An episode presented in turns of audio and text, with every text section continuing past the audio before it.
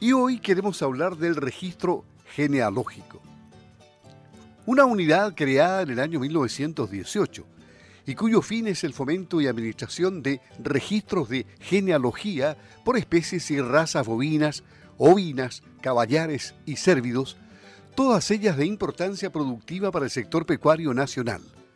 Este servicio ha cumplido una importante labor en pos del mejoramiento genético de la ganadería chilena. Todos los procesos de inscripción y emisión de certificados que realiza el registro genealógico de Sago se enmarcan estrictamente a las normas dictadas por el Ministerio de Agricultura y las respectivas asociaciones de criadores.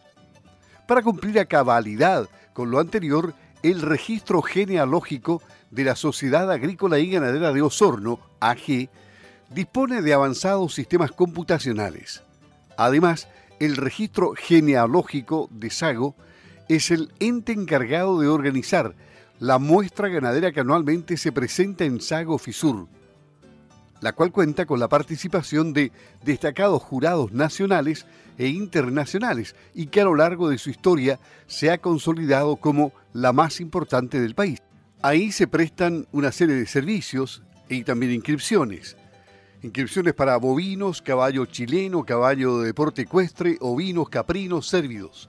Y está la Administración de Instrumentos Corfo, Asesorías Pavco y CIPEC Web.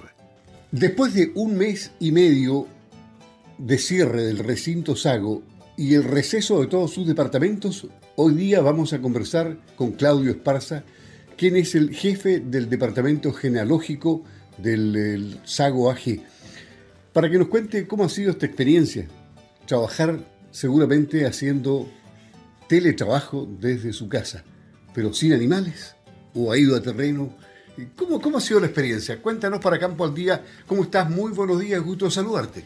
Muy buenos días. Mira, eh, ha sido una experiencia bastante extraña esto de tener que trabajar con animales, pero a distancia. Bueno, durante todo el periodo que hemos estado en receso, hemos seguido procesando todo lo, lo que nosotros teníamos pendiente de procesar porque nosotros somos muy dependientes de otros estamentos que también están detenidos, lo que nos hace a nosotros parar nuestro proceso productivo. Específicamente nosotros en el caso de todo lo que es inscripción de caballos, caballos chilenos, que se, que se hace una prueba de ADN para verificar paternidad, esas pruebas se, se realizan en un laboratorio externo. Y ese laboratorio también está detenido. Por lo tanto, ya venimos de pensando que desde octubre esto viene con problemas, hemos ido atrasándonos, nos ha costado ir llevando esa cosa al día. Estamos hablando de la Universidad Austral, que es nuestro proveedor de, ese servicio de biotecnología. Eso ha significado que muchos nacimientos no fueron registrados oportunamente y hay un trabajo que se está poniendo al día o se fue poniendo al día desde el teletrabajo. Bueno, nosotros hemos mantenido nuestra actividad en terreno, hemos explicado, hemos conversado con nuestros criadores y hemos seguido haciendo la parte de terreno, que es ver los animales en terreno, hacer lo que nosotros llamamos la filiación y el marcaje, que es ver las características externas del animal, registrar su nacimiento, registrar quiénes son sus padres, antes de hacer esa verificación. Además de eso, nosotros, en el caso de los caballos, se usa un chip que va subcutáneo, que es para identificar que es un número único que tiene cada caballo. Entonces, todo ese, proceso de terreno lo hemos seguido haciendo. Y ahora estamos ya, la Universidad Austral, que es nuestro colaborador, ha iniciado su proceso de, de trabajo. Entonces, yo creo que prontamente vamos a estar al día. Nosotros, nuestros sistemas informáticos, además por ser un tema de, llamémosle tipo una notaría, un conservador de registros, no se mueven de, las dependencias de Sago, por lo tanto no podemos hacer mucho teletrabajo en ese sentido. Hemos, hemos sí atendido a todas nuestras demandas de clientes vía correo electrónico, tenemos personal que ha trabajado desde sus hogares en atención del, cliente, pero el trabajo propio, eso no se mueve de los registros de Sago. Y haciendo un poco de historia respecto al registro genealógico, eh, ¿qué tenemos para atrás? Qué cantidad de animales y qué tipo de animales tenemos y cuántos tenemos. Y cuéntame estadísticas de lo que te recuerdes.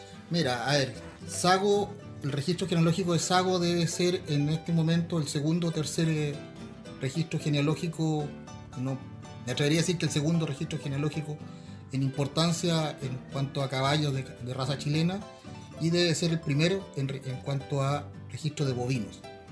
Los registros de bovinos de Sago se remontan a más de. Eh, con el nacimiento de la, de la misma Sago. O sea, el, nacimiento de Sago, estamos hablando de más de 100 años. Registros genealógicos deben tener alrededor de 90 años los primeros registros de ganado bovino que, tiene Sago. Y en cuanto a caballos, alrededor de 50 años ya de registro. Oficial, y, registros oficiales, porque Sago es un registro genealógico oficial en Chile. Eso quiere decir que es reconocido por el Servicio Agrícola y Ganadero. ¿Y han habido animales entre caballos y bovinos longevos, por ejemplo, que destacar? ¿Te acuerdas de algún dato que te haya llamado la atención? Bueno, o sea, nosotros tenemos como registro... Más allá del promedio, digamos. O sea, como registro genealógico podemos, con todo el orgullo poder decir, registramos los, mejor, los mayores criadores de ganado bovino de la zona sur, históricamente en estado en Sago. Eh, los, mejores caballos de, la raza chilena también están inscritos, en, la mayoría aquí que son de, los criaderos de la zona sur, están todos aquí en Sago. Así que tenemos una historia bastante importante de, campeones, tanto bovinos como equinos aquí en, Sago. Y la tradición existe, la respetan todos, eh, todos inscriben, o qué porcentaje inscribe. A ver, eh, lo que se inscribe son animales puros de pedigree. O sea, eso quiere decir que son animales finos, de la, 100% de la raza. nosotros hoy día inscribimos en cuanto a bovinos, inscribimos varias razas como Angus, Hereford, ganado lechero, Holando chileno, eh, Jersey, razas de carne también como el Limousin. Eso en bovinos. También inscribimos caballos, tal como te decía, caballos chilenos, caballos de deporte ecuestre, razas apalusa, razas bretones de montaña, eh, cuartos de milla, en ovinos, también tenemos un registro abierto de ovinos y de ciervos. Esto significa que le da prestigio a, los criadores el estar inscrito aquí, nadie deja de hacer ese trámite. Bueno, no, no es el tener ganado fino de PEI no es una no es la generalidad de los, de los criadores, de los, productores. O sea, hay un tipo de productor que se dedica a, reproducir, tener genética de primera calidad. Y mantienen estándares de criadores de, de animales que son 100% puros y esos son los que nosotros registramos. Aquí no se registra animales cruzas, se registran animales 100% puros, o sea, que su eh, genealogía es demostrable a través del tiempo. Y saliendo del registro mismo, ¿qué significó el impacto de no hacer la SAGO? Primero, eh, en la fecha original del año pasado, y no hacerla después en la fecha tentativa por culpa del coronavirus. ¿Qué, qué significó el impacto para ti como profesional que estaban preparándose para, para este gran evento? Bueno, para el Departamento de Ganadería y Registros Genealógicos, que que somos los responsables de preparar toda la muestra animal de Sago, que es, yo diría que es un gancho pero fundamental de lo que es la, Sago Fisur y que es parte de su historia, eh, fue bastante frustrante porque significa un trabajo largo con los criadores, de invitarlos. Eh, ellos preparan sus animales, hay una responsabilidad de los criadores de preparar sus animales que estén en el mejor estado posible para traerlos a la feria y finalmente se tener que decirles no, no, no, va, no va la fisura es bastante frustrante, tanto para ellos como para nosotros. Y, claro, importante es en consecuencia que volvamos a una normalidad o a esta nueva normalidad donde se puede hacer todo lo que habitualmente e históricamente se ha hecho, ¿no? Bueno, han sido para nosotros dos años difíciles, o sea, pensemos que el 2018 tuvimos que enfrentar el tema de la fiebre Q, también no. O sea, para Sago ha sido complicado. 2017 tuvo que hacer una FISUR sin animales. 2018 con todas las reglas que tuvimos que acordar con la autoridad sanitaria por la fiebre Q. 2019 pasamos y marzo 2020 pasamos y esperamos poder llegar en primavera, verano de este año, poder hacer la FISO. Y ahora, tú que tienes conocimiento de lo que tiene que vivir la agricultura y la ganadería, particularmente, que es hacia donde se orienta tu profesión, este ha sido un año complicado para los criadores, en fin, las empastadas, cómo han estado, cómo se ven los campos, mirado desde la perspectiva que tenemos barreras sanitarias, que el tránsito se hace lento, que todo es complicado. Bueno, hoy día, hoy día estamos bastante complicados en, eso, justamente esos temas, ese tema de las barreras sanitarias, sin desmerecer la importancia que tienen, obviamente. Sí, nos entorpecen, o sea, todos vivimos lo que fue este lunes, que fue un caos para todos y que nos afecta en nuestro diario vivir, o sea, el campo vive en función de la ciudad y, todos los agricultores se desplazan, entonces ha sido bastante complicado.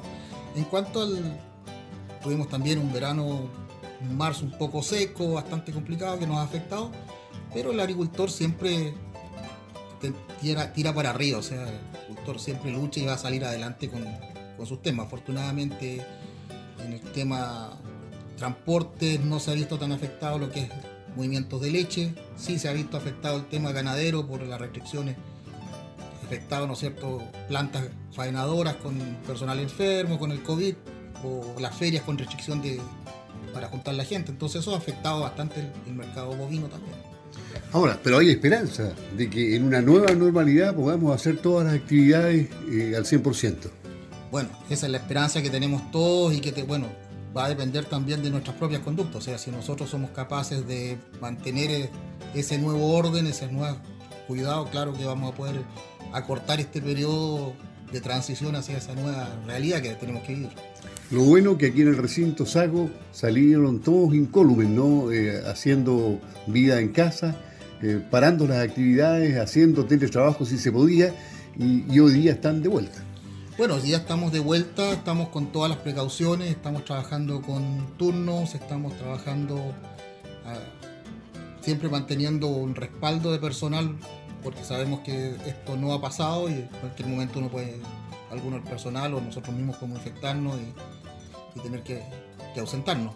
Por lo tanto, seguimos trabajando y cuidando también de no ser portadores de enfermedades en los campos, manteniendo todas las medidas de bioseguridad. Y creo que con eso vamos a poder seguir adelante. Claudio Esparza, jefe del Departamento de Genealogía de, o Genológico del recinto Sago, has estado en los campos y has visto todas las medidas de precaución que han tenido que guardar los eh, productores ganaderos. Eh, se ve bien en el campo, se, ven cuidadosos, ¿no? Sí, no, eh, es un cambio de mentalidad.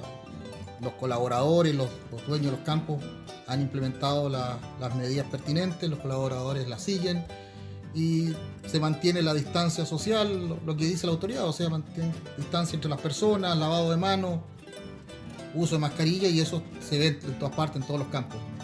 está funcionando. Muchas gracias. Claudio Esparza, en vivo aquí en Campo al Día de Radio Sago. Muchas gracias, Claudio. Hasta pronto. Gracias a ti, que estés bien, Lucho.